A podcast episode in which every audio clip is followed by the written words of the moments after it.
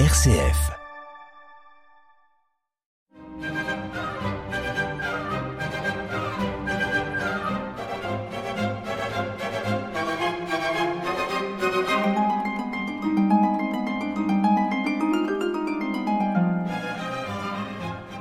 Chers auditeurs, nous recevons aujourd'hui un invité, mais permettez-moi d'abord, puisque je vous ai déjà évoqué l'association Patrimoine, de vous dire qu'elle organise le 4 novembre une escapade à Mireville.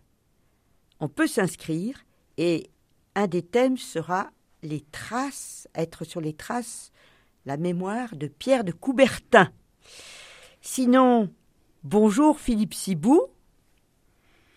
Vous aimez beaucoup les jardins, les visiter, mais aussi les entretenir. Entretenir les deux vôtres, celui de Bois-Guillaume et aussi celui que vous possédez dans le Lot. Et de plus, comme bénévole, vous participez à l'entretien de jardins ou de parcs patrimoniaux. Était-ce votre métier avant d'être à la retraite? Non, c'était peu envisageable après-guerre dans une famille nombreuse. Le métier d'architecte paysagiste a d'ailleurs été défini récemment, en 1976, date de la création de l'École nationale du paysage de Versailles. En revanche, la Normandie était en pleine reconstruction après les bombardements. J'ai fait une carrière dans le bâtiment. Et alors, avec euh, parfois un aspect patrimonial? Oui, pilotant certains chantiers importants, tels celui de la reconstruction ou reconversion de la caserne Jeanne d'Arc en hôtel de région. Ah oui, oui, oui, c'était au début des années 80. Bon, euh, cher Philippe, vous allez aujourd'hui nous parler plus spécifiquement des outils de jardinage. Alors les outils traditionnels, ceux euh, qui ne sont pas standardisés, qui ne se jettaient pas, qui se réparaient et se transmettaient. Ces outils, euh, est-ce que des musées leur sont consacrés? Très peu. C'est dommage, car ces objets, ces outils, sont très souvent ingénieux et parfois beaux et nobles. Évidemment, nous parlons ici des outils relevant de l'artisanat. Oui, on l'a dit, oui, effectivement. Et non standardisés, comme le sont, en contre-exemple, les arrosoirs en plastique fabriqués en Chine. les deux seuls musées en France concernant les outils de jardinage sont, à ma connaissance, celui de Ternay, près de Loudun, dans la Vienne, et celui créé par Guillaume Pellerin à Vauville, dans la Manche, près du cap de la Hague, et couplé avec un jardin exotique. Oui, parce qu'à cet endroit-là, il y a un microclimat lié à la présence de la mer et qui permet par exemple de faire pousser des eucalyptus, des palmiers. Mais dans cette collection, en fait, on trouve des outils euh, classiques de Normandie, plus de 4000. Alors, euh, Philippe, vous allez nous décrire certains de ces outils traditionnels de jardin. Parfois, ils sont encore utilisés, et parfois relégués au fond de cabanes, ou encore repérables dans les brocantes. Si nous commencions par la première étape, celle qui consiste à débarrasser un endroit de ces grosses plantes parasites, voir ces pierres, si l'on veut y créer un jardin. C'est presque un travail de défricheur. Bien sûr. Alors, plusieurs outils peuvent être nécessaires.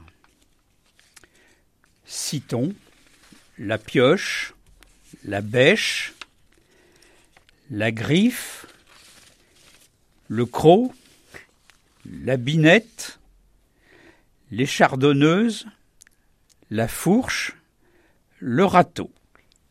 Alors, je, je suis étonné au passage que certains de ces outils font presque penser à des armes, hein, euh, comme euh, le croc ou la griffe, mais peut-être signalons que certains outils de jardinage ont été au départ ou même pendant leur utilisation des armes, comme la fourche. Hein, les paysans de l'Ancien Régime parfois brandissaient la fourche. Alors qu'est-ce que vous allez choisir parmi cette longue liste?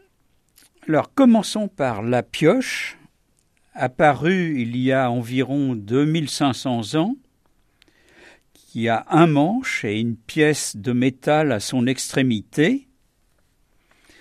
Elle nécessite beaucoup de force. Ensuite, la bêche. Avec cet outil, on retourne, on ameublit la terre. Certaines avaient un repose-pied pour plus de confort.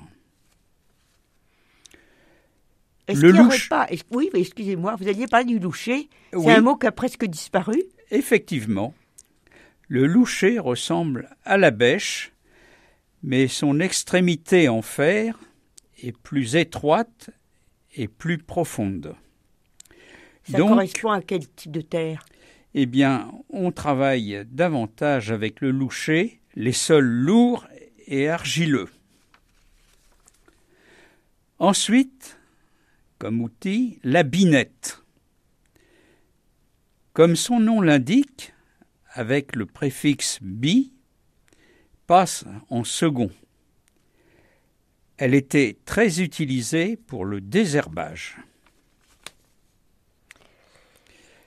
Un outil que tout le monde connaît et qui est très courant, la fourche, souvent à quatre dents, fine, pointue, elle émiette la terre et rassemble en vrac ce que l'on veut évacuer ou entasser comme le fumier. Écoutez, merci. On sent que ce n'est pas exhaustif parce qu'il y avait tellement, tellement d'outils. Certains avaient plusieurs fonctions d'ailleurs. Mais alors, continuons hein, dans le travail du jardinier.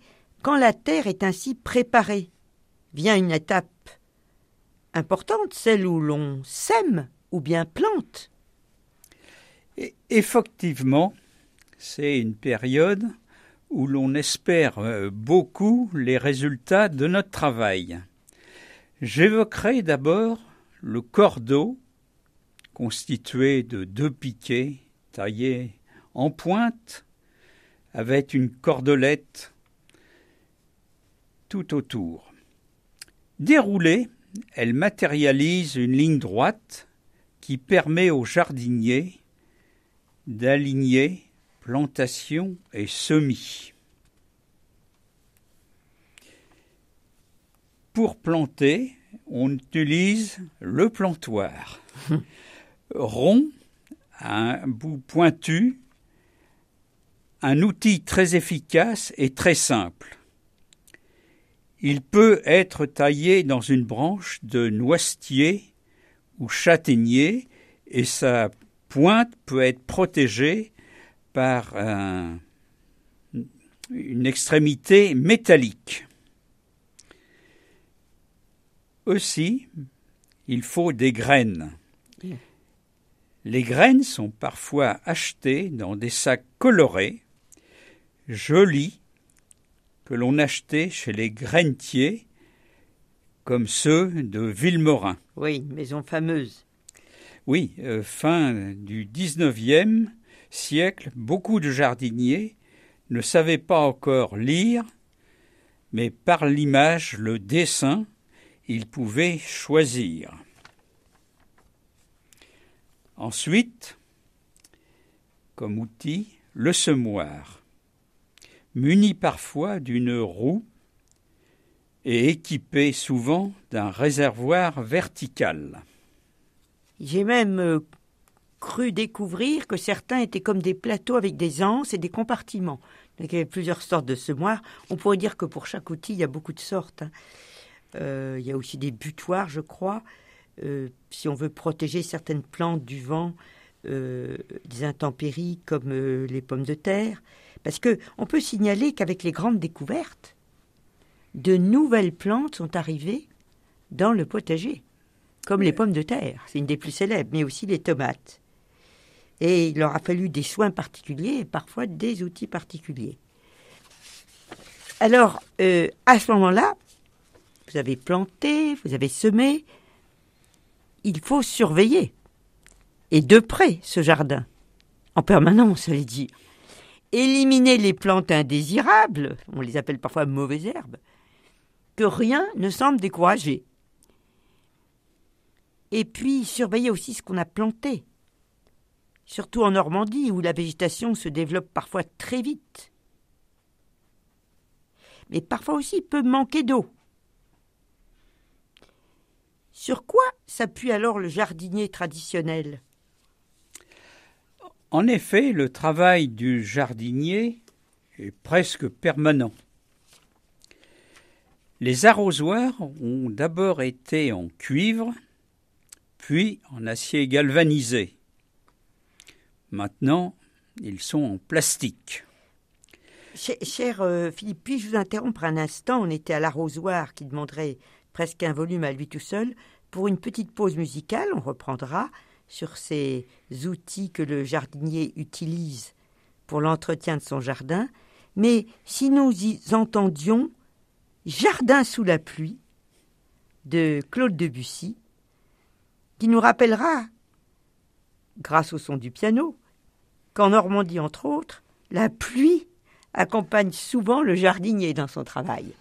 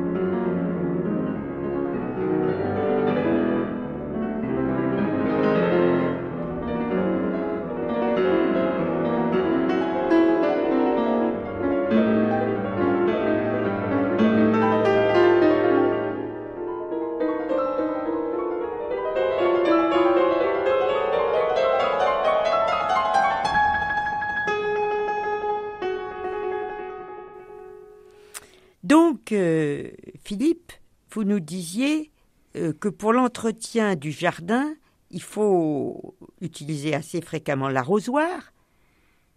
Est-ce que vous pourriez citer d'autres outils, par exemple, pour tailler?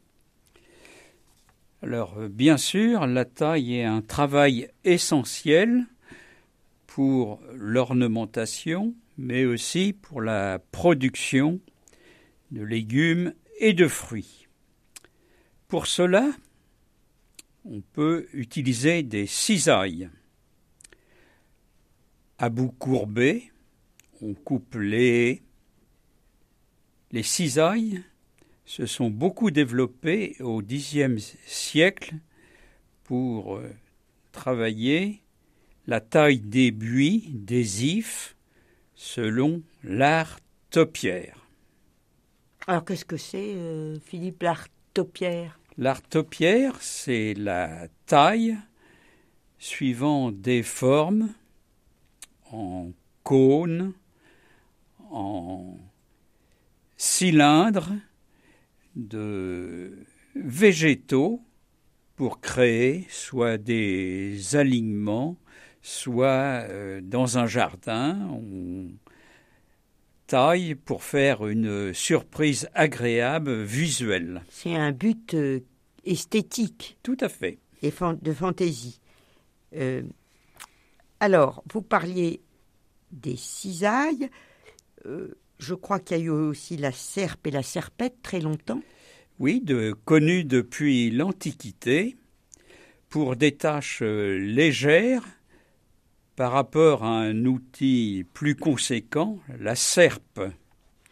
Avec les serpettes, on détache les écorces, on peut tailler un, arbre fruitier palissier, poirier, pommier. Et et vous alliez nous en citer beaucoup, j'en suis sûre. On va encore vous entendre, mais on utilisait euh, des outils disparus pratiquement, comme les chenilloirs, euh, les mondoirs, le croissant, notamment pour les branches hautes qu'on voulait tailler sans utiliser forcément une échelle. Euh, vous allez peut-être nous parler de ce été une révolution, c'est l'apparition du sécateur. Oui, le sécateur a été inventé par un Français émigré en Angleterre, M. de Malville, au début du XIXe siècle. Mais bien sûr, cet outil est un des plus utilisés actuellement par les jardiniers. Parce qu'il faut bien voir que le progrès, alors on met des guillemets, a parfois été un peu décevant en standardisant les objets, mais qu'il a aussi évité beaucoup de labeur, de difficultés aux jardiniers. Il ne faut pas voir que son aspect négatif, j'imagine.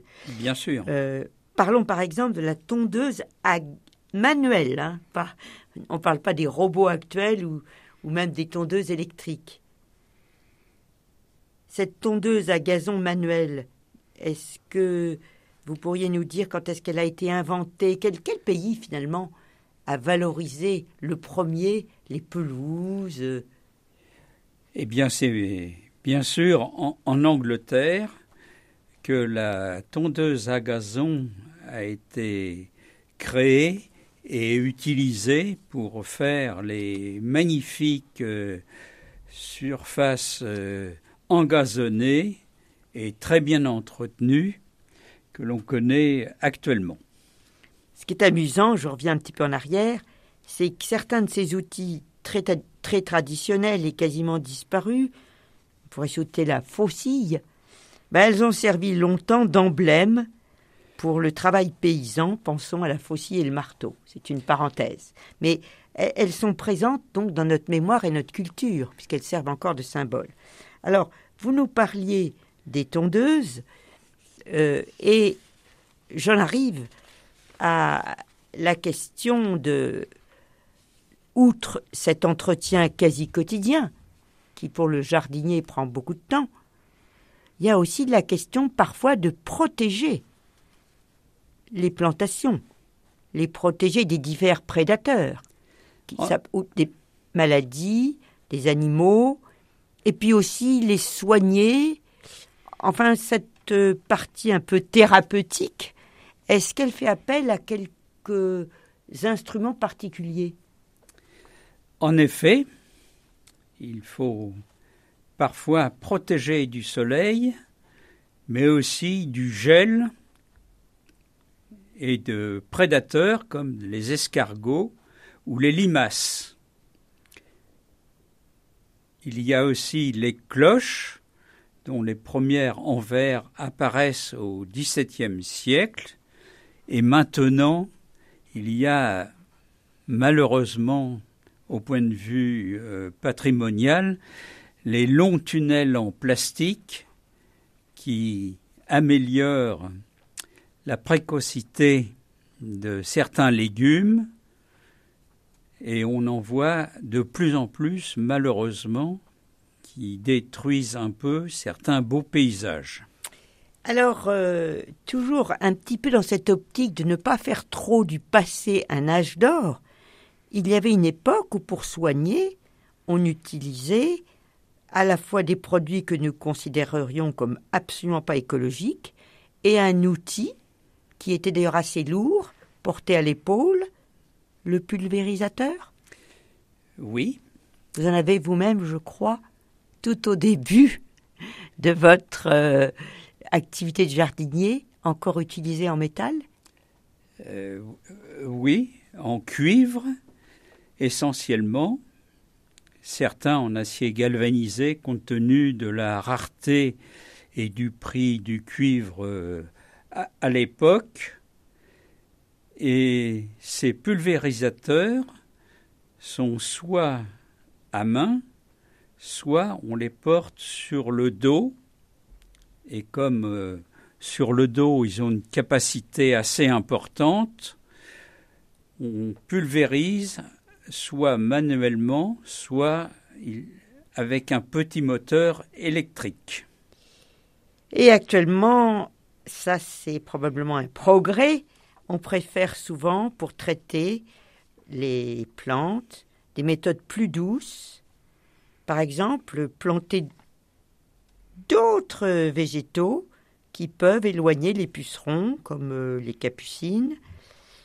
On peut aussi saluer parmi les innovations récentes, vous parliez des cloches qui protègent souvent les salades, par exemple, ben, des serres portatives qui, là aussi, protègent sans abîmer l'environnement.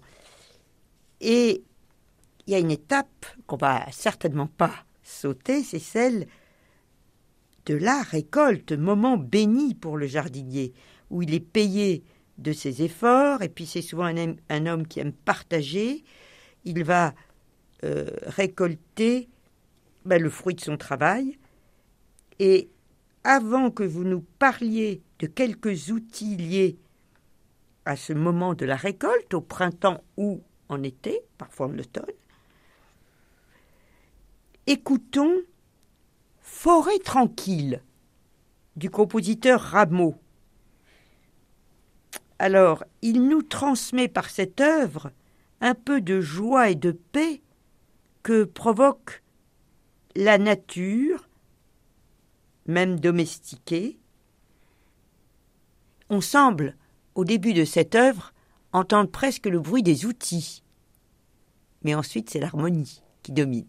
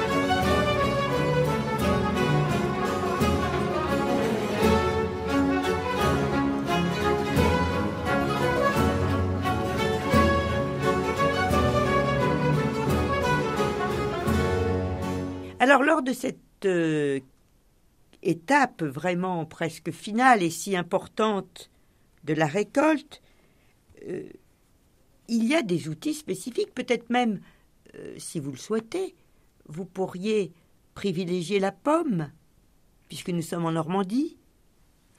Effectivement, en tant que bon Normand, pour la pomme, au point de vue outil, on peut citer le cueilloir, mais euh, le cueilloir peut servir aussi euh, pour la récolte des poires. Il est en forme de cloche renversée. Pourquoi c'est intéressant d'avoir un cueilloir On ne peut pas secouer les branches? Eh bien, un fruit euh, qui tombe est choqué. donc, là où la pomme, la poire est tombée, la les fruits se tachent, se peuvent pourrir, et si on les ramasse pas tout de suite, des vers peuvent euh, apparaître. En effet, je comprends. Alors, il y a tout de même une deuxième sorte de pomme pour laquelle on utilise peut-être des outils plus généraux, puisque le cueilloir, c'est fruit par fruit. Euh, les pommes à cidre ont peut-être, euh, qui tombent à terre, elles aussi, et qui ne sont pas faites à la consommation directe, nécessitent certains outils? Oui. On peut utiliser des râteaux, des pelles spécifiques avec des dents euh, plus rapprochées que la pelle traditionnelle, parce que les pommes acides ont un gabarit plus petit que les pommes euh, à, couteau.